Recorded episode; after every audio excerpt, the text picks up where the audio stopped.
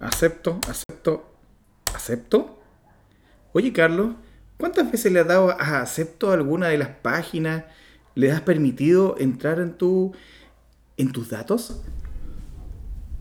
Buena pregunta, Andrés. La verdad que siempre lo hago. Bueno, señores, hemos entrado en un nuevo episodio de Ocio Placer con ustedes Andrés Greco y Arce y con mi amigo Carlos. El día de hoy vamos a hablar de algo extremadamente eh, interesante, pero también algo de, no sé, es, como... Me, me, entra un poco del susto, el poco, un poco del miedo de qué hacen con nuestros datos. Y aquí está el, el nombre del episodio que dice, ¿y qué haces con la Big Data? Sí, interesante tema, Andrés. En realidad estamos susceptibles a lo que a lo que las empresas están haciendo con la data que recogen. Ahora, a través de la Big Data, sabemos que hay una recolección de información masiva, permanente en todo el mundo. En la medida en que estamos conectados y nos llega cada vez más Internet, nos hacemos eh, más susceptibles a esta especie de red de data. Y finalmente somos las víctimas o los usuarios. Claro, pero en realidad, ¿qué es Big Data? O sea, ¿entendemos qué es Big Data? Ahora, aquí hay un tema. Big Data, como su nombre lo dice, es eh, habla de volumen, habla de algo grande, ¿cierto? Incluso el concepto refiere a grandes cantidades de volúmenes de datos que son variados y veloces al punto que resulta complicado capturarlos y procesarlos con métodos tradicionales. ¿Y a qué nos referimos a métodos tradicionales? Todos conocemos la captura de datos, ¿cierto? Que uno sale a la calle, empieza a tomar eh, las encuestas y empezamos a sacar en detalle eh, poco a poco y quizás en mucho tiempo eh, reunir datos, procesarlos, clasificarlos. Pero la Big Data ocupa alrededor de qué? Eh, mucho volumen de datos y mucho lo saca de la Internet. Y como este mundo hoy cada día se hace más digital, como en el caso del episodio anterior que hablábamos del metaverso, ¿cierto? Que nos estábamos introduciendo dentro de un mundo y nos poníamos más inmersivos sobre este mismo. El uso del Internet nos da o nos obliga a entregar nuestros datos en muchas ocasiones. A ti te ha pasado, me imagino. Sí, totalmente. Desde que te tienes que bajar una aplicación para el trabajo hasta una aplicación por ocio, por ejemplo juegos, alguna aplicación bancaria, alguna aplicación de seguros. Realmente cada servicio que estamos eh, adquiriendo, aceptando, viene con su aceptación de que tienes que entregarle los datos de privacidad y ellos van a disponer de esos datos. Entonces, eh, no sé si te ha pasado que has entrado alguna de estas descripciones de privacidad y la encuentras tan larga y tan tediosa que finalmente corres, corres, corres a aceptar y chao. Sí, en realidad aquí es donde aparecen estos famosos disclaimers, ¿cierto? Que hablamos de las reglas del juego en algún momento en el, episodio anterior. Pero aquí te hacen o te obligan en estos grandes, grandes legajos que hay que leer en aceptar casi por obligación. Porque al final de cuentas, si tú le das no acepto, no puedes utilizar el servicio.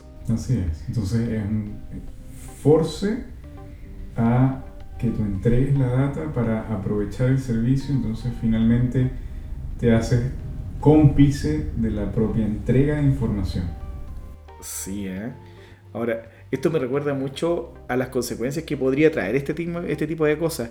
Imagínate tú, el, hecho de que tú entregues tu información de la nada y le des acepto, acepto solamente por ocupar algo o por hacerte parte de una comunidad o por hacerte, no sé, eh, oye, soy parte de, un equipo y todos tenemos lo mismo. Exacto. Eh, pertenecer el sentido de pertenencia del ser humano, que es una cuestión que está muy adquirida y muy exacto, es un hábito, es algo que está muy inmerso en nosotros. Entonces cuando empezamos con este tema de, hoy, ¿sabéis qué? Voy a aceptar este, este asunto porque al final de cuentas si no lo acepto no lo voy a tener. Te das cuenta que incluso estás dando algo mucho más que no sabes qué es. porque no lo leíste, no lo has leído. Y esto me recuerda mucho a un episodio de South Park. ¿Ya? El episodio de South Park era, eh, y no sé si, incluso hay como una pintura de eso, ¿ah? el, el cien pies humano. No recuerdo ese episodio. Eh, asqueroso. Eh, uno de los personajes que se llamaba Kyle, ¿ya? quería tener un iPad. Y Steve Jobs en ese tiempo lo que quería era innovar la cuestión, pero también demostrar que la gente era idiota porque no leía nada, nada de los disclaimers de cada una de las cuestiones y le daba acepto a lo que quería. Le decía, sí, acepto. Este claro, entonces como Kyle quería ocupar este iPad nuevo, él le da acepto, acepto, acepto y de repente le dio acepto que quería ser parte de un, mm, de un experimento humano. ¿Ya? y donde se hacía parte de, que él podía ser, de su cuerpo, eh, Steve Jobs podía hacer lo que él quisiera. Entonces, en un rato dijo, ah, acepto, diste acepto, pequeño inútil, te voy a atrapar y te voy a, y te voy a usar para mis experimentos por idiota. Pero ¿por qué? Cuando él fue, claro, que lo que hizo, que a él lo pusieron en una gran cadena humana desnudo, ¿cierto? Y le cosieron los labios al trasero del siguiente y su trasero al siguiente. Entonces el primero que comía le daban ganas y tenía que... Y, ya, sabe lo que sigue, ¿no? y, y, después este, lo que hizo fue crear como una especie de iPad del centi, del centipié, ¿cierto? O el cien pie humano. Y, al, y se alimentaba de la energía de la vida de, los de, estos de ellos y entonces le pegaron un iPad en la cabeza a uno de ellos y, como eh, tenía que ir comiendo y se producía energía y esta cuestión además compostaba y, el otro y todo, entonces el como el amigo medio enemigo de estos tipos usaba el, gordo Carman, eh, se hizo de ese iPad, se lo ganó. Bueno, tenéis que ver el episodio, es, muy bizarro, demasiado bizarro. Sí, si lo quieres ver, claramente. Yo la verdad en ese tiempo era menos selecto para ver las cosas de la tele y hoy ahora soy un poco más refinado, ¿cierto? Me gusta ver más cosas culturales que ver un ocio tan... Mm. Hombre, está buena la, crítica a la sociedad en ese momento. Y a eso voy, ¿me entiendes? O sea, ¿qué te puede pasar o qué estás dejando o qué derecho estás perdiendo en el momento de no leer bien lo que estás aceptando? ¿Qué estás dando? ¿Cuáles son tus datos? Y ahí viene este asunto. La Big Data ocupa tus datos en un gran volumen y lo que hace es separarlo en pequeños clústeres, pequeños, ¿cierto? Y que estos sean procesados paralelamente por varios nodos. Estos nodos los procesan, los procesos los clasifican a, una velocidad de milisegundos y los vuelve a unir y, y sale un big, eh, big, Data o un clúster de Big Data. Y de ahí lo que quieran hacer con esa información. ¿Te fijas? Entonces, no sé, ¿qué piensas tú de todo lo que estás hablando? Porque en realidad esta cuestión es, mi apreciación, pero ¿qué, piensas tú de esto? O sea, ¿hay algún beneficio realmente o para quién? Sí, no, en, estricto rigor, eh, como se está usando, dado que se desarrolló y para las empresas y por las empresas, eh, se está usando para generar utilidades a empresas. Entonces, eh, si bien puede tener y lo va a tener un lado beneficioso, eh, yo creo que la mayor cantidad de big data que se maneja en este momento va asociado a la rentabilidad de algún negocio. Entonces, básicamente nosotros y nuestra información pasan a ser la materia prima de, esta, de estos negocios y el output es la rentabilidad de su negocio. Cuando te venden el seguro que, que ellos eligieron, cuando te venden la casa que ellos eligieron, cuando te venden hasta el viaje que ellos eligieron, están bombardeándote a partir de la información de la Big Data traducida eh, con este proceso. Es eso. Claro. O sea, ¿Y, de, qué se trata esto? Por ejemplo, el Big Data tiene cinco, las 5B o las grandes 5B que debe cumplir la Big Data para que esto sea procesada y para que la puedan usar como tú estás hablando. El, volumen, por ejemplo, y de dónde sacan esa, eh, ese gran almacenamiento de datos masivos ¿ya? Que, y de dónde son recolectados. Por ejemplo, de las páginas web, las redes sociales, el, IoT, etcétera. Hay muchas formas de recolectar eh, Big Data. ¿ya? Después la velocidad en la cual se, tratan estos datos. ¿ya? Los datos se generan en tiempo real y, por supuesto las interacciones con las fuentes mencionadas eh, son procesadas a la misma velocidad. O sea, las obtienes y las procesas. Y luego viene la variedad, o perdón, la veracidad. Todos estos datos tienen que tener eh, veracidad y variedad.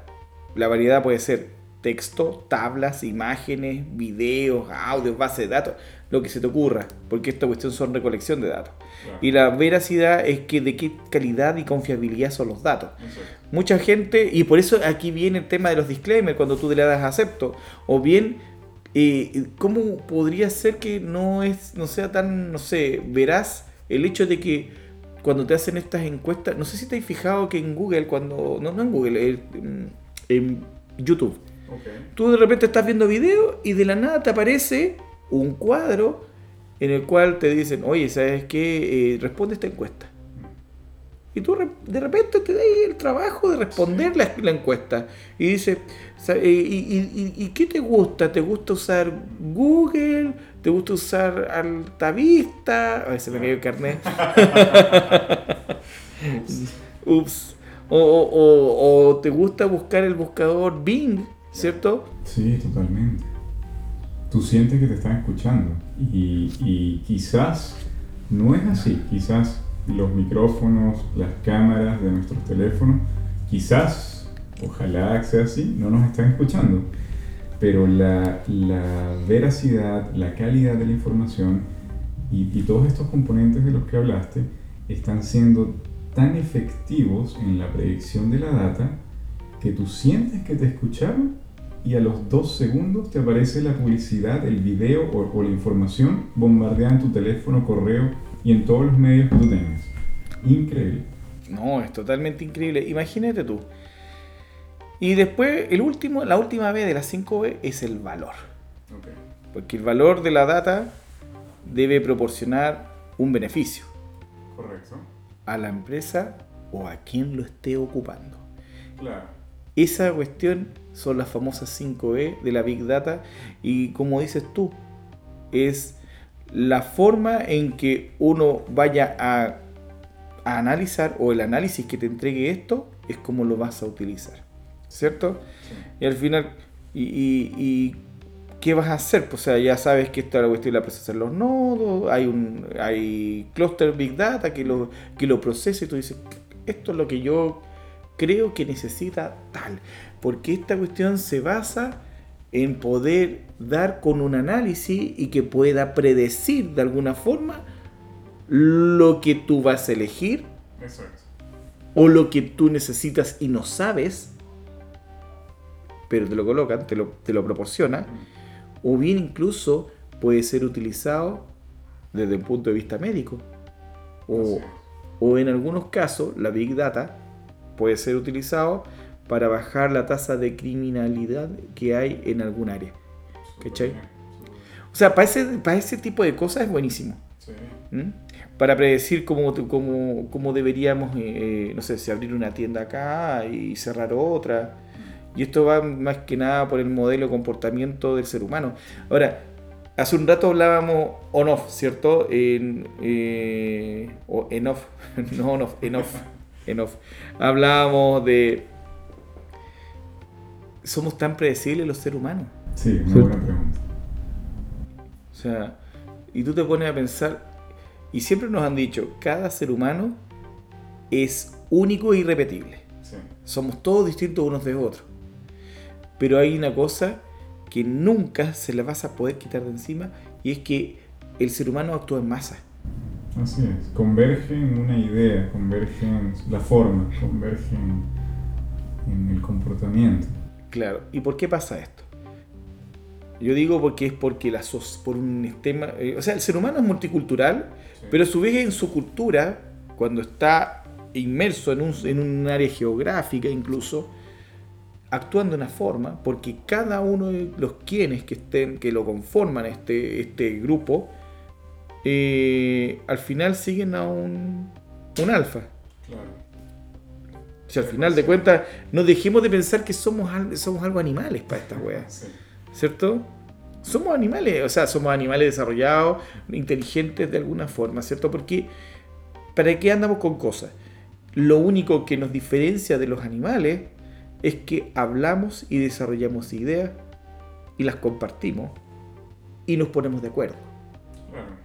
Al momento de que te pones de acuerdo, ya empiezas a generar una comunidad, una cultura e incluso una forma de actuar. Y es eso lo que captura la, la, la Big Data, ¿cierto? Sí. Al final de cuentas, por eso es predecible el ser humano. Eso es, al, al menos es mi humilde pensamiento. Claro. Sí, igual es lo, que te comentaba es algo decepcionante eh, estar en la postura de que uno es tan predecible, porque para los que no creen, por ejemplo, en el destino, eh, es como la regla que rompe con eso. El destino con una buena Big Data podría estar escrito. Si llegamos a ese nivel de desarrollo, tú podrías fácilmente saber cuándo vas a morir, cuántos hijos vas a tener y todas las cosas importantes que consideras que son parte de, tu- de tus etapas de vida.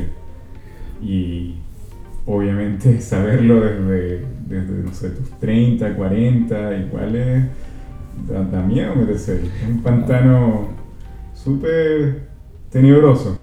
Sí, eh, yo también creo lo mismo. O sea, para mí es eh, eh, espeluznante en algún, en, en algún caso, ¿cierto? Eh, Sí. El hecho de que eh, haya la posibilidad de que se pueda predecir ciertas cosas o aspectos de tu vida eh, puede interpretarse como, como casi brujería. weón. Exactamente, sí. Así es. Hace un par de siglos, uff, totalmente. Te quemaban por eso. Sí, en realidad es, es- es un tema este asunto. O sea, pone a pensar que todo el mundo hoy en día eh, mataría quizás hasta por, por esta información. ¿Y qué pasó en Estados Unidos en, la, en, en este famoso, digamos, asunto de Donald Trump, ¿cierto? Eh, salió electo y después, al tiempo después, subimos que Facebook, este famoso Zuckerberg, ¿cierto? De nuevo sale a la palestra, anda y comparte datos personales de las personas que están ahí. Sí, los votantes norteamericanos. Claro, o sea, pum, ahí tienes toda la información y bombardea a las personas con más y más información sobre tus campañas, sobre tus pensamientos, sobre todo eso y te aparece a cada rato. Es lo que aparecía en algún rato, cuando misma publicidad, un mismo partido, perdón, distinta publicidad, un mismo partido. Eso lo vimos recién hace un rato, Sí. eh, ¿cierto? Que demostraba yo. Bueno, entonces, claro, decimos que funciona de esta forma que eh, donde me imagino yo que es por don, ubicación geográfica, por ejemplo. Claro. Estamos ahí metidos viendo eh, en internet un partido de fútbol y solamente por el hecho de estar ubicados en alguna región nos damos cuenta que pucha, este, este, eh, este manejo de la Big Data, porque al final es el manejo de la Big Data, Sí. hace que por alguna razón dice, bueno, allá se consume más Coca-Cola Exacto. y, y yo soy Pepsi. Por lo tanto, quiero que se consuma más Pepsi. Y pongo Pepsi. po. Claro. Te alineas con lo que. con la necesidad. Exactamente. Te alineas con esa necesidad de poder usar eh, el- esta gran cantidad de información relacionada a lo que realmente una empresa quiere imponer o quiere mostrar. Digámoslo de, un- de un punto de vista un poquito más benévolo, ¿cierto? Quiere mostrarte una opción Sí, un producto. y te bombardea con esa opción. Así es. Como la, la vieja escuela, la típica publicidad en la televisión o en la radio o en panfletos. Claro, pero la diferencia entre eso y la Big Data es que el análisis está hecho, o sea, se analiza y se sabe un comportamiento.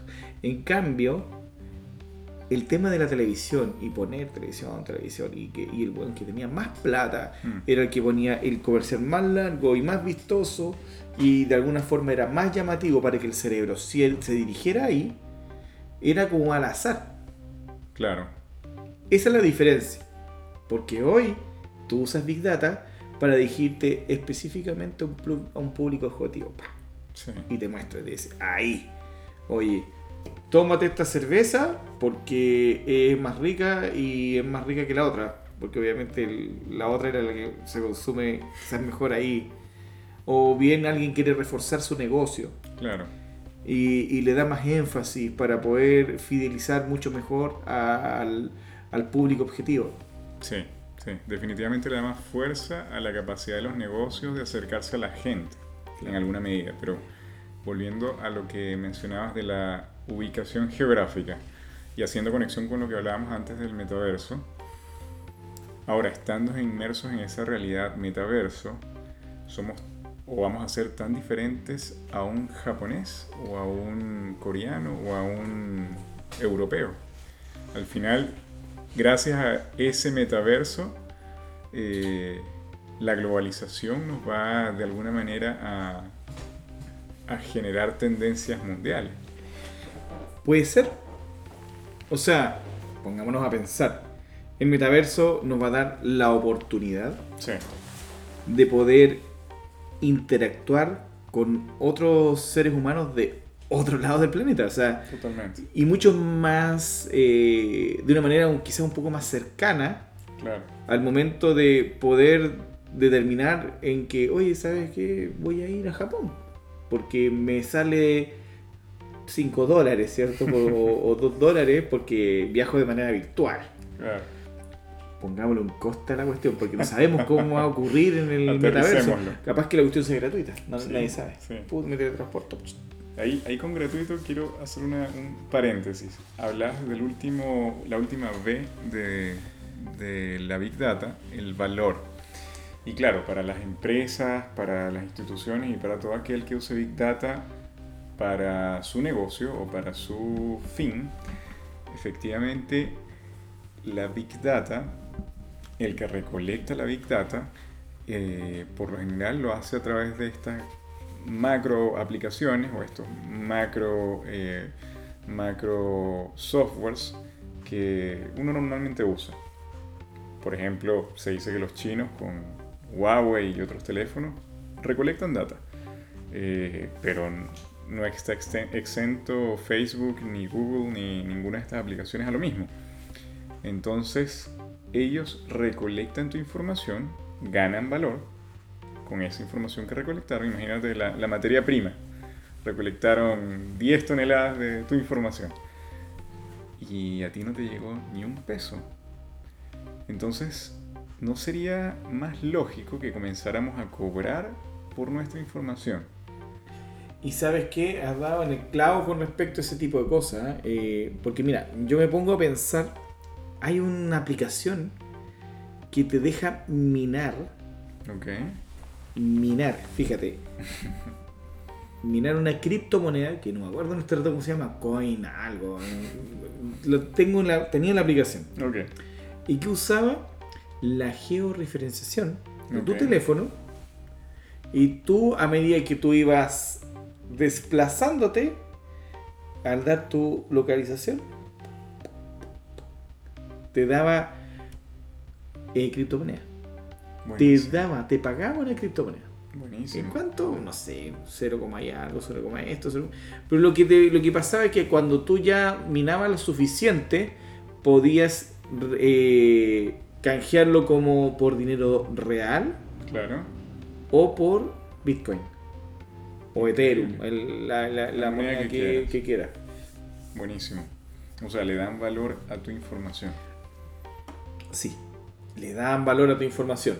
Entonces ahí te das cuenta de que realmente qué, eh, o sea, hay alguien que pensó en lo que tú estás hablando. O sea, Sí, oye, estás dando información a cada momento de dónde estás metido, claro. le das me gusta a tal cosa, o esta misma cuestión del, del TripAdvisor.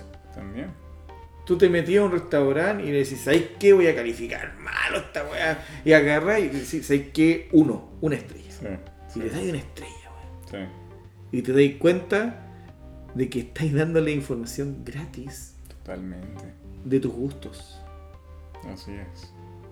Ah, a este no le gusta la comida japonesa de ese lugar. Claro. Entonces la. Y ahí empieza el tema de. Chuta, el valor de, de los me gusta. Sí, ¿Cachai? el valor de los me gusta. El valor de los me gusta. Y, y- y te das cuenta que después saben tus gustos porque tú se los permitiste. Sí, te entregaste a ellos. Te entregaste. Y gratuitamente. Hay aplicaciones como Foursquare que hacen lo mismo. O sea, Sí, tú vas y le decís, oye, ¿sabes qué? Me gusta este local y, y le dais. Claro. ¿Y qué otra aplicación existe? O sea, tenemos, como dije hace un momento, Foursquare. Y Foursquare es una aplicación que todos conocemos ah, ahora. Y así como eh, TripAdvisor u otra. No lo sé. Y, y- y además de eso, ¿te fijas que hay una aplicación que se llama Trivago? Trivago, sí, sí, sí, sí. Y Trivago es, es una big data, po, weón. Ex Big Data, efectivamente. Imagínate, tú vas y busca en miles de páginas de internet, las aglomera, las junta, Mm. las analiza, las separa por el- las más baratas, las más caras, si ofrecen lo mismo, Sí, y tienes millones de filtros. claro. Y ahí tenía una forma de utilizar Big Data de una forma que está dirigida hacia el usuario.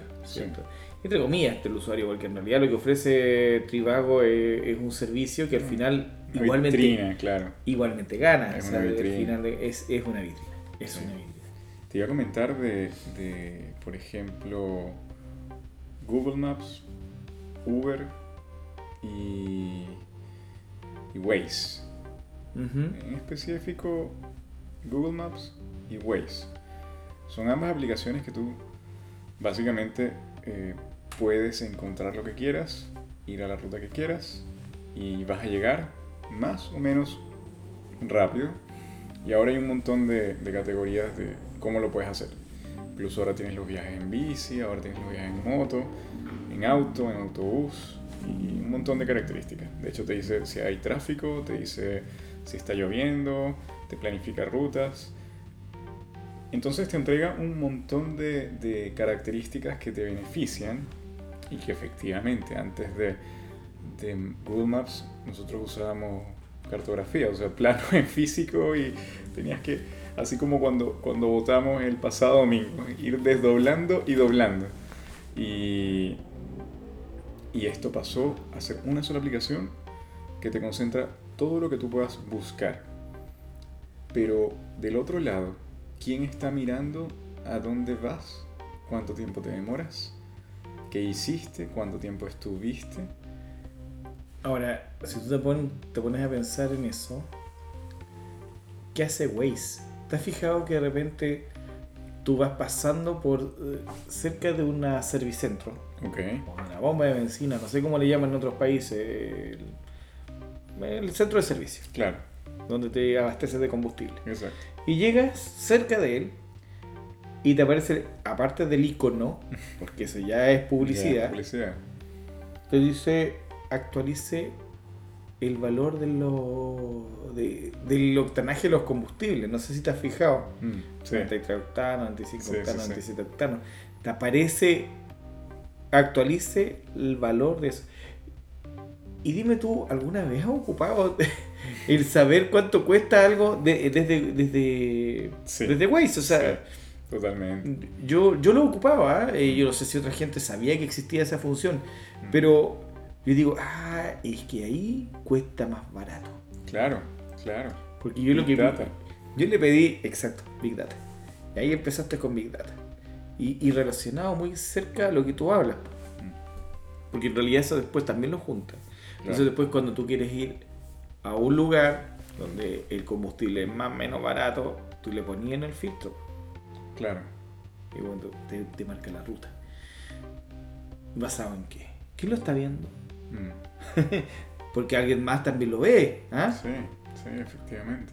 O sea, alguien más ve que, por ejemplo, tú vas de un punto a otro todos los días o cada cuántos días, cuánto te demoras, qué ves en la ruta.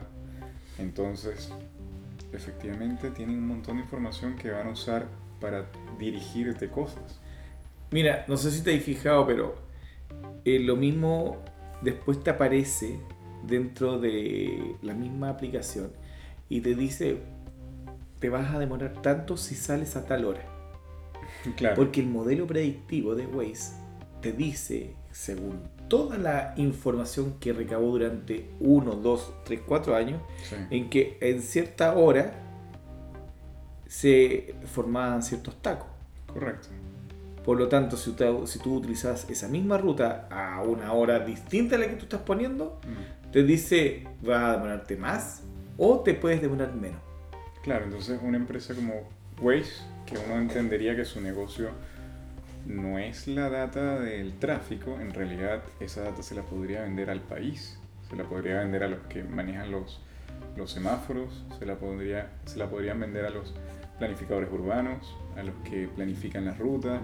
Entonces, ahí está la- el In- beneficio. Incluso el transporte público. Además, Fíjate que el del tema del transporte público, eh, si tú planificas rutas, el tipo lo que realmente quiere es hacer que la gente llegue de un punto a otro lo más rápido posible, sí, en una ruta más, más, más, más eficiente, más efectiva. Ahora, claro, obviamente no siempre va a funcionar del todo, porque van- va a tener que planificar rutas más lentas también. claro, ¿Por qué? Porque obviamente hay lugares donde la gente también necesita tomar la locomoción. exactamente. Pero te- por, por eso nacen estas famosas micros express, sí, ¿cierto? Hay un hay una hay autobuses express que te dicen, o micros como dicen acá en Chile, que te dan la posibilidad de irte a la ruta normal claro, o a la ruta rápida. Y la ruta rápida es, es esta famosa eh, eh, autobús express. claro. Y este autobús express no es que salga todo el día, Mm. sale en el horario punta. Exacto. En beneficio. Exacto. ¿Y qué tiene Express? Te dice las, las paradas que sí van a hacer y las que no van a hacer. Sí, es un beneficio para hacer más eficiente tu viaje, tener más, tener más confort, pero al final traducen la data en dinero. Es que va para allá va apuntado el tema. O sea, imagínate tú, tú estás eh, buscando eh, vender más con eso también. ¿Ah? Claro. O sea, al final, eso es. Sí, Ven- vender una ruta que te lleva de un punto a otro en la misma que podría ser virtualmente casi igual que la anterior claro. Pero la otra no la otra es una ruta que paran todas las todas las paradas Mm. y más encima tiene no las mismas calles ahora entiéndase pues que este recorrido debe tener paradas obligadas o sea Sí, no es que te abren cualquier lugar claro. entonces, si tiene paradas obligadas, el ciudadano que tome esa, eh, ese autobús eh, va a saber si realmente le sirve o no el autobús express porque es más rápido o porque a lo mejor lo deja una parada más allá y total va a tener que caminar. Pucha, va a ser más rápido caminar desde la última parada express que él pueda eh, visualizar que al tomar el, el autobús normal.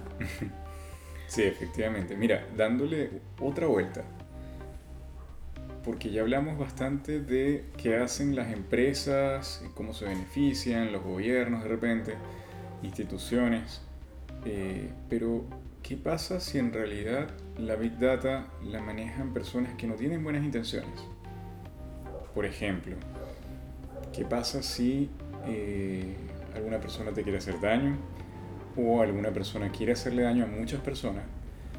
Eh, estos conocidos terroristas, países como Francia, Estados Unidos, eh, donde a través de esa data son capaces de identificar objetivos con mucha mayor precisión y además predecir eh, su impacto, porque al final esta gente eh, lo que busca es generar cierto impacto, obviamente súper, súper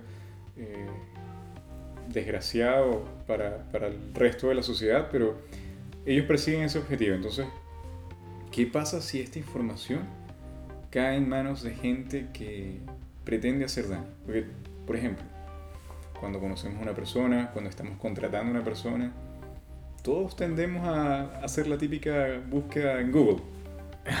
sí, yo lo he hecho mucho, tú sabes. es que claro, eh, uno quiere familiarizarse con aquella persona que va a conocer. Y ojalá eh, tener una relación, ya sea de amistad, trabajo o lo que sea, eh, y, quieres enterarte antes que puedes saber de esa persona como para ya ir estableciendo un vínculo y, saber algo más de sus intereses. es natural. Pero visto desde el punto ya la persona que quiere hacer daño, eh, oye, Andrés eh, es padre de dos hijos, vive con su esposa, sus hijos, vive en tal sitio, entonces uno comienza a decir, ya, pero esa información en manos equivocadas no da unos buenos resultados, en realidad quiero que me saquen de este lugar. Sí, yo hace algún tiempo recuerdo que un amigo eh, de un proyecto X, no recuerdo cuál era, si fue un proyecto de caserones, bueno, un proyecto X. Eh, este compadre fue víctima de, de un, ¿cómo se llama esto? Eh, de un no soborno, no, no, ¿cómo se llama esta cuestión? Como una especie de... de eh, eh, extorsión. Extorsión. Extorsión es la palabra. Y este tipo eh, fue extorsionado porque le conocían a él dónde vivía su familia, sus mm. hijos, qué hacían, a, la que, a qué hora iban al colegio, todo. Todo. Lo conocían o pretendían conocer. Claro. Y fue tal el nivel de, estrés de este hombre que el tuvo que renunciar. La extorsión fue así, ¿eh? fue entonces. ¿Y cómo? Solamente teniendo acceso a ciertos datos. Okay era una persona, después se supo con el tiempo que la persona que lo estaba extorsionando era alguien de la empresa. No pues. Sí, era de la empresa. Él había tenido una especie de.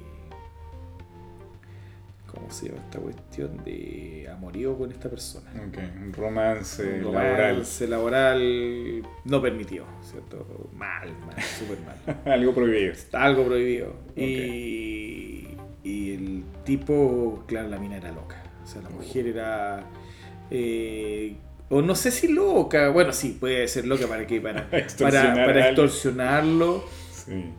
Y extorsionarlo a nivel de. No de contarle la relación que ella tenía o que tuvo con él. Algo puede que sea súper natural. Mm, que podría. Ya, oye, si tampoco. Ya, ok, si se equivocó el tipo. y, es santo. Y claro, no es santo, pero si se equivocó el, tipo este, claro, si le contaba que había tenido una, un amorío, lo más probable es que se hubiese separado. Correcto. Ya, y, sí, bueno, yo creo que la gente sufre por eso, ¿sí? Totalmente. Totalmente sufre. cambia la vida. Pero el sufrimiento de este tipo no era el hecho de que le fuera a contar o no lo que hubiese sucedido con la, con la relación que tenía, sino que esta persona le estaba diciendo que se iba a a ir a la casa de estas mujeres, de, la esposa de él, con sus hijos, y los iba a hacer algo. Era una amenaza abierta. Era una amenaza de que si no se separaba de su mujer para estar con ella, ella iba a hacerle algo a su familia. Por eso digo que era loca. nadie en su sano juicio amenaza de esa forma. Y lo peor de todo es que este gallo, bueno, en ese tiempo no estaba tan masificado el hecho de tener estos celulares que grababan. Estoy hablando de una época de, la, de los teléfonos que eran mucho más básicos de lo que son ahora. Mucho más bloque. existían los iPhone, pero yo tenía en ese tiempo el iPhone 3G y de hecho estuve en, en un aprieto económico y lo tuve que devolver. Ah, eh, fue, fue bastante eh, intenso lo, lo que vivió este tipo. O sea, Claro. mi amigo, yo le, le yo, o sea, yo me acuerdo ahora el cómo lo resolvió. ¿ah? El, el tema es, la resolución fue que, eh, aparte de sincerarse con su mujer, porque lo tuvo que hacer, Se entregó. ¿ya? Y, y que igual le costó el matrimonio, para que andamos juntos, es igual, se le, igual le costó, pero él eh, no dio su brazo a torcer para estar con una persona loca, pues para, para, para qué hablar de eso, o sea, no, no, Claro. no fue.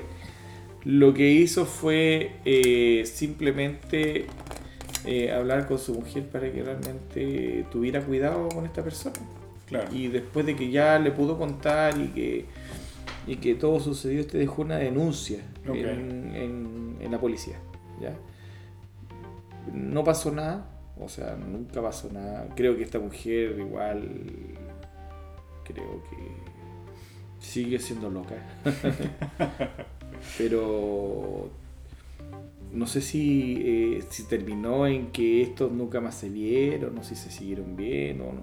No creo que se haya seguido viendo porque el tipo estaba estresado ya. le- hasta el pelo se le caía del estrés. Me imagino. Y eso fue porque esta mujer tenía acceso a la información de todos los trabajadores de la empresa. Uy, delicadísimo. Todo. Delicadísimo. Hasta, y claro, tenía acceso a que si tenían hijos, seguro médico, eh, seguro de salud, la dirección donde viven, números telefónicos, todo. Todo. Entonces, imagínate ahora Big Data con los terroristas. Imagínate lo que vivió este tipo. Imagínate lo que viven los países con este tema. El, el hecho que hoy en día existe el tema del phishing, Claro. eh, la suplantación de identidad, Sí. Y, y toda esa manga de cosas que te das cuenta que hay una situación que es, es de cuidado Sí, somos Y- vulnerables. y somos vulnerables. Y ahí encontramos este asunto de la seguridad cibernética, Claro. los famosos bots con inteligencia artificial que son eh, otra eh, parte más que, de que el- existe en este mundo que tú le das cierta instrucción y te pueden eh, pueden ser tus perros guardianes dentro de la ciber- Sí. del ciberespacio y no sé si será suficiente Yo creo que eh, tocando el punto seguridad, eh, cuando uno piensa en seguridad de un computador, un teléfono, uno automáticamente, al menos me pasa a mí, pienso en McAfee, eh, pienso en Norton antivirus, como los clásicos. claro Piensas en un antivirus. Pero eh, al final el antivirus está diseñado eh, de tal manera que detenga intrusos eh, y, y detenga cierto software y hay, otro montón de características, pero, pero cuando tú le das a aceptar, volviendo al, al punto inicial, le das a aceptar a que vas a entregar tu información, el antivirus no va a hacer nada. El antivirus lo ve como un concediste tú tu data, entonces por lo tanto tengo derecho a ver tus fotos, tengo derecho a ver tus llamadas, tengo derecho a ver tus mensajes, porque es lo que te pregunta el teléfono. Le das permiso para ver tus audios, le das permiso para ver esto, esto y aquello, y al final el antivirus pasó a ser solamente para cierto tipo de intrusiones, pero eh, todas estas aplicaciones de recolección de datos pasaron de, de todas formas legales. Sí. Y bueno, y ahí viene nuestro amigo Apple, ¿cierto? Mm, ¿Y por qué menciono Apple? Apple tiene algo que este último tiempo ha sido bien criticado por las empresas como Facebook, Ok. incluso Google y quizás y como es el tema de la privacidad.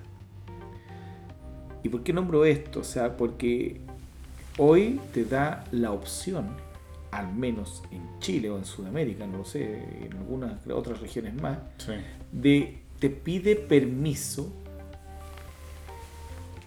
o te avisa cuando una aplicación te pide el uso de tus datos privados Mm, y tú lo indicas. y te pregunta, ¿usted quiere que, le- que lo espíen o quiere guardar su información? Y le pongo, no quiero ser rastreado. Y lo tengo así. Te dan la decisión a ti. Me dejan la decisión. Qué bueno. Oye, quiero que le llegue eh, ads por todo el, por todo lo que usted esté viendo o, o no quiere que aparezca. Y tú las bloqueas. Buenísimo. Sí, y muchas empresas viven de esta weá. Claro, claro. Viven del, del Big Data. Mm, Y son más de las que uno piensa. Porque en realidad estos tipos lo que hacen es recolectar tu información y decir, oye, ¿sabes que tengo esta manga de información de toda esta gente? Que esto es veraz, es en volumen Sí. y te sirve para hacer un estudio estadístico que sea un modelo predictivo. Sí. ¿Lo quieres? Te la compro. Y viven de eso. ¿Tú crees que las aplicaciones son gratis? ¿Por qué? ¿Porque son gratis de verdad? Nada es gratis. Esta cuestión te la venden como gratis, pero en realidad tú estás compartiendo información para que alguien se haga de dinero con ello. Sí. Y claro, ellos te lo ponen, den- te lo ponen dentro de los disclaimers. Mm, Oye, ¿estás de acuerdo con que yo use esta información para que yo haga algún estudio estadístico y te lo dice? Y tú le dices, sí, que si no, no te dan el servicio. Claro. Te obligan. Es una Claro. mordaza. Pero ¿qué pasó? Que ahora desde el iOS eh, 15 para adelante o 14, Ok. no me acuerdo, te dice, ¿sabe qué? Usted bajó la aplicación, pero ¿sabe que no está obligado a usted compartir su información? Muy no, bien. no está obligado. Si usted quiere, lo hace. Pero la aplicación yo le aseguro que todas las aplicaciones que yo tengo en mi App Store le van a servir y las va a poder ocupar porque yo doy fe de que sirven. ¿Por qué? Porque obviamente usted, señor desarrollador, no es el que pone las reglas dentro de mi tienda. Porque Claro. la- dentro de mi tienda mando yo y me llamo Apple y yo les, des- yo les vendí a toda esta manga de personas que iban a tener privacidad. Y esa es la gran venta de iPhone, de el Apple, del- de todos los teléfonos Apple. La venta es esa, la O sea, privacidad. Se han vuelto una especie de gobierno ante la falta de gobernabilidad de esta situación, porque si uno se pone a ver dentro de las legislaciones de casi todos los países, sobre todo los latinoamericanos, hay muy poco desarrollo de, de estos temas y cómo los regula la ley, qué es legal, qué no es legal, a quién tú puedes eh, demandar y por qué. Al, al final son tus derechos los que están violando, pero derechos, si no están escritos, entonces son derechos. Uno siente que sí, porque es la información de uno, pero si nadie los regula, ¿bajo qué pretexto tú podrías demandar a una empresa? Sobre todo una empresa que normalmente están en otros países. Y como la mayoría son mundiales, se, se busca en el país con menos regulación para establecer su centro de operaciones. Claro. Es difícil. Esta cuestión es casi como un paraíso fiscal. eh, fiscal es ¿eh? como un paraíso fiscal, es una buena analogía. Sí, o vamos a Panamá, abrimos una, Sí. un- una empresa ahí, total impuesto Exactamente, exactamente. Es más barato y puedo entrar a Estados Unidos Mm. y, y así. Esta cuestión es muy parecida. O sea, yo voy eh, y hago todo lo que quiero porque no hay un, alguien que me regule. Exactamente. Y aquí apareció Apple y Apple ya hace esto. O sea, yo no sé si el Google hace lo mismo. Y- pero yo lo, doy la analogía con, el, con Apple porque es así. O sea, Claro, eres usuario. soy usuario de, y además que yo, para que andamos con cosas, yo también me gusta informarme del mundo tecnológico y en esta Claro. ocasión me gusta harto saber de, de, de Apple. Claro. Ahora, volviendo al tema de los, de los wearables, de los, de los accesorios que uno se va comprando en la medida en que van surgiendo estas necesidades creadas. Por ejemplo, eh, comentábamos hace unos días eh, que ya llevabas meses sin usar tu, tu iWatch, que no me escuche tu señor. Oh, el Apple Watch, sí, Sí. sí. Y, pero ¿sabéis qué? Desde un punto de vista... O sea, a mí me encantan lo- los gadgets, me encantan. O sea, a mí me gustan, los ocupo. Claro. El iPad mismo, que lo estoy ocupando ahora y lo ocupo para el trabajo también. El iPhone, ¿cierto? Que lo ocupo incluso para poder escuchar música, ver Claro. videos, etc. Pero el Apple Watch Y yo lo estaba usando para todo, incluso el contador de lavado de mano o esta otra cuestión de eh, que te mide el radio de seguridad contra el coronavirus. Mira. Entonces, claro, si tú lo ves desde un punto de vista, es bastante interesante, bastante útil, pero para un toque. Yo no, no, no puedo, weón. no puedo. Y la verdad es que, y, y yo no lo había notado porque hasta que se me cayó y se rompió el sí. cristal, y se me cayó porque me empujaron en el aeropuerto. O sea, yo me estaba tratando de colocar, Fue porque obviamente fue un accidente. Y dijo, oh, perdona, y pasó de largo el weón y yo, y se me cayó. Y, y- y después no vi quién fue. y- Lamentable.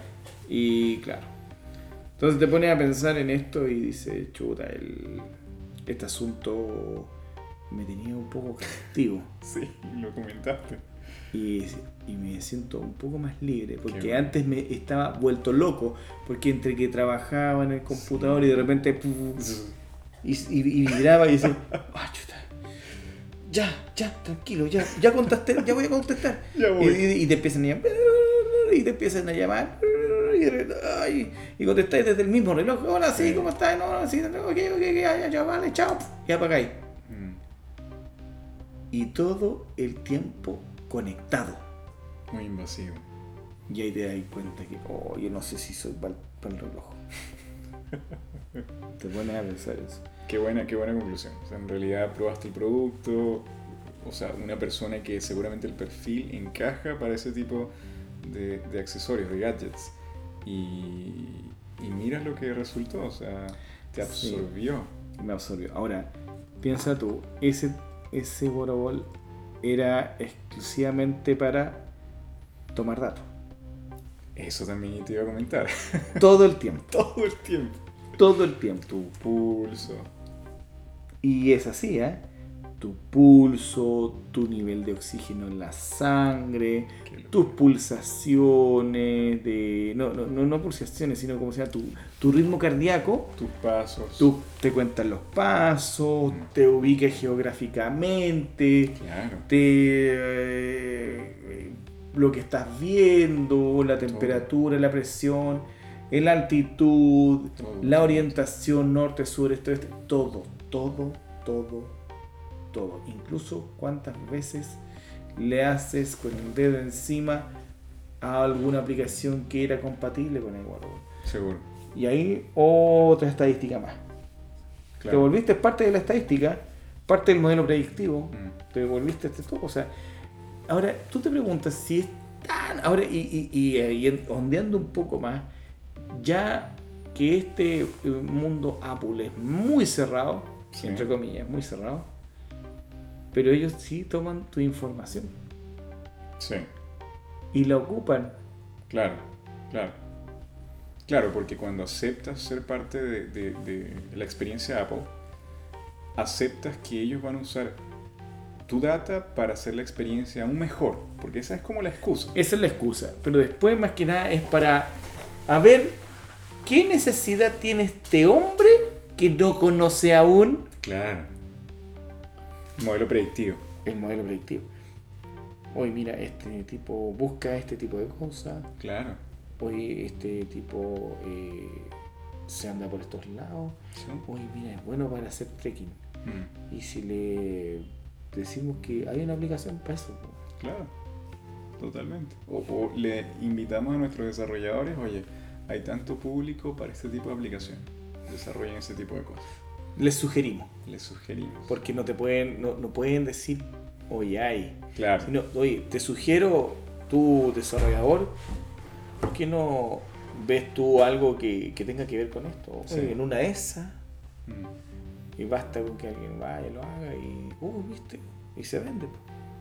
Sí, es increíble cómo funciona, porque en realidad no es solo Apple que está ahí, eh, digamos, administrando redes de información, sino también es un link con estos desarrolladores que al final son proveedores de servicio, que buscan eh, quizás hacer una diferencia, vender un producto, ofrecer un servicio, eh, pero que se beneficien de la información para llegar a más. Entonces Apple se convierte en una especie, bueno, Apple y, otros, porque Android es prácticamente lo mismo, Huawei también, eh, se convierten en, en, centros de recolección de datos y un, y un medio entre el usuario y el desarrollador. Y ahora tú te pones a pensar, bueno, ¿quién es el mayor recolector de datos y cómo lo ocupan? Ya bueno, aquí aparece Facebook, ¿cierto? Google. Google, que tiene incluso tiene una computadora cuántica para este tipo de cosas, ¿cierto? Sí. Y, y, bueno, Apple no sé si tiene tantos servidores, pero imagino que sí los tiene. Sí, seguramente. O los contrata, o algo hará. Y te das cuenta que todo este ritmo de información está siendo capturada siempre por los mismos. Sí, sí, son los mismos nombres. Son los mismos de siempre. Sí. Lo peligroso es que al final uno es el usuario eh, hay muy poca cultura de qué tan sustentable es todo esto en cuanto a hay un límite en el consumo. Obviamente yo soy de la idea de que el capitalismo triunfa siempre y cuando esté bien regulado y bien enmarcado en, una base pensada y actualizada, porque las, bases se deben actualizar, eh, pero ir al consumo extremo por solamente el hecho de vender, de generar rentabilidad, no es sustentable. No, eso se llama abuso. Eso se llama abuso, claro. Y ahí, ahí está la gran diferencia de lo que significa el neoliberalismo o el capitalismo. Claro, el extremo. Es que más en extremo ya no es capitalismo, mm. eso se llama abuso. Claro. Porque la ideología del neoliberalismo es la libre competencia. Claro. Y la libre competencia no se trata de hundir a la empresa contendiente, sino que se trata de convivir en un ambiente donde se donde se ofrecen miles de servicios y que estos miles de servicios compiten entre unos y otros porque tratan de dar el mejor servicio posible al consumidor a un precio más bajo o justo, ¿cierto? ¿Por qué? Porque se produce este asunto de la libre competencia y la producción en masa. ¿cierto? Todo esto te lleva a que, a que los precios bajen y que la gente pueda elegir el mejor servicio. Y eso es el neoliberalismo, eso. No lo que no el abuso, no el hecho de que algunos se beneficien y generen monopolio o colusiones. eso, no es libre competencia. Ya, pero aquí nos fuimos de otra cosa. estamos hablando de Big Data. Ya volvamos a recordar, chicos, que estamos hablando de Big Data. Y la Big Data en realidad lo que hace es recolectar datos, procesarlos a una velocidad sumamente de milisegundos en, en varios nodos. Ya que lo que hace es procesarlos en paralelo juntarlos nuevamente y generar un clúster de Big Data, el cual es utilizado para poder eh, interpretar información relacionada a tendencias y esas tendencias te dan la posibilidad de hacer modelos predictivos basados en la experiencia y en la acumulación de datos y análisis. Lo mismo sucede con, con varias industrias y, nos, nos estamos enfocando en los negocios, pero también tiene que ver como por ejemplo en la materia de la salud. ¿Ustedes creen, y esto lo, voy a dejar ahí en el, tintero, ¿cierto? Que el coronavirus no fue un, algo que no pudiésemos predecir. Sí, interesante la pregunta. Bill Gates lo predijo. Lo predijo. ¿Y en base a qué? Data. Exacto. Él es uno de los precursores sino el papá de la Big Data. Y aquí nos damos cuenta de que cuando Bill Gates habla y dice, oye, puede venirse otra pandemia, oye viejo, agárrate los pantalones. Hay que escuchar. Hay que escuchar y prepararse. Y ojalá evitarlo. Por eso la Big Data es tan útil también. La Big Data no es solamente para hacer negocio, la Big Data es para prevenir. Es para decir, oye, aquí puede suceder algo importante, tomemos conciencia y ojo con ello. Los chinos son especiales para obviar este tipo de cosas, porque lo único que ellos necesitan es ganar plata. Y por mucho que sea un gobierno comunista, es un comunismo disfrazado de un eh, abuso de poderes excesivos, aprovechándose al máximo de una condición universal o, planetaria, ¿cierto?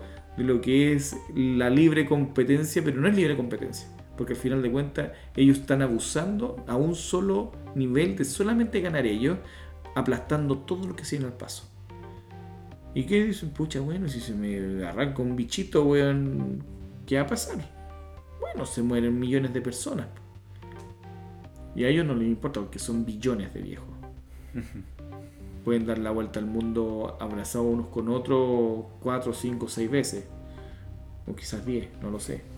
Están por ahí con los indios. Y, y ustedes se preguntan, o tú te preguntas, no sé, Carlos, ¿podemos prevenir? ¿Podemos hacer algo?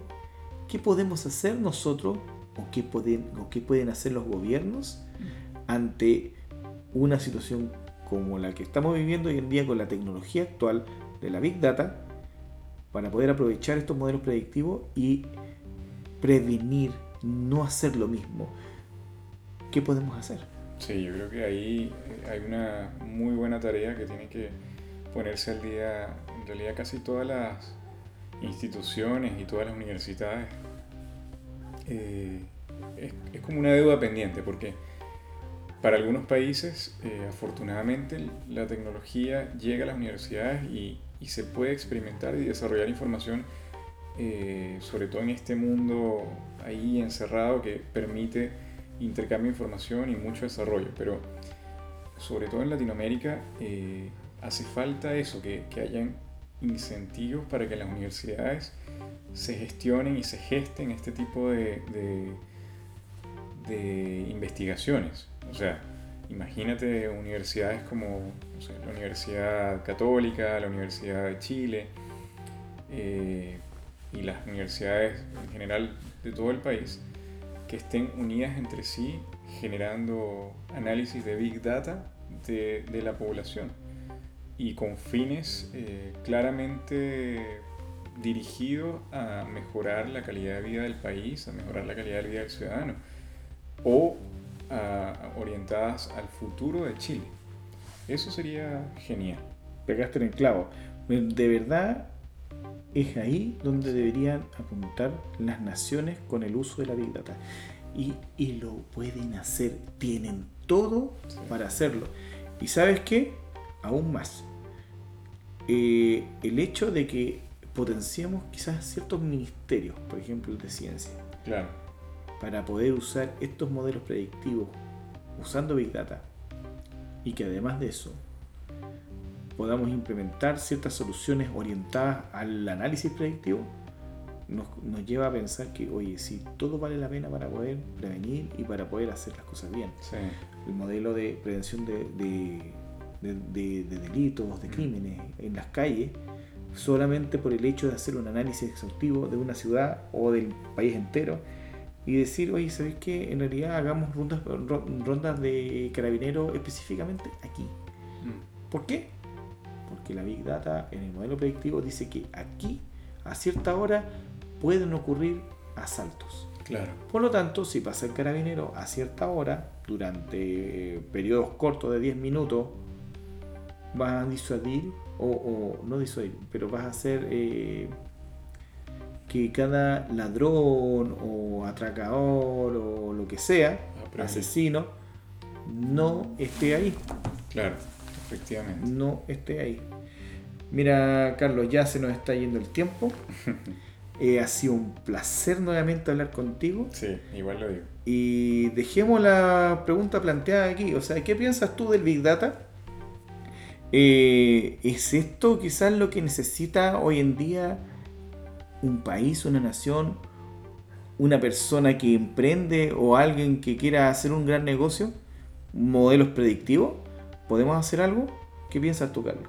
Sí, deja mucho en la mesa lo que estamos hablando Eh, yo creo que da incluso para capítulos específicos orientados en la política, en la economía, en la educación, pero la Big Data está, eh, con la Big Data se han hecho muy buenas cosas, también se están haciendo cosas que hay que tener ojo y yo creo que más que nada hay que usarla en beneficio de la mayoría, en beneficio de lo que haga crecer al país. Eso, eso tiene que ser el objetivo. Ese es el objetivo.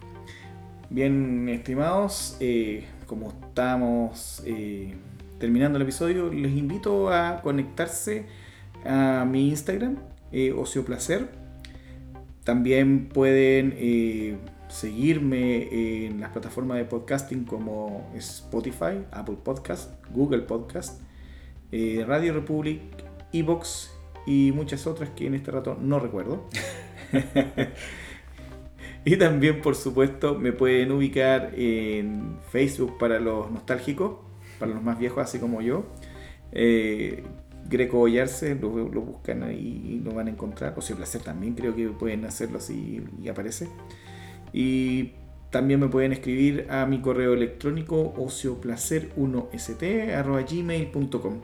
Y bueno, con esto me despido, Carlos. Gracias por haberme acompañado nuevamente. Súper, súper. Encantado. Y nos vemos en el siguiente Plus Ultra.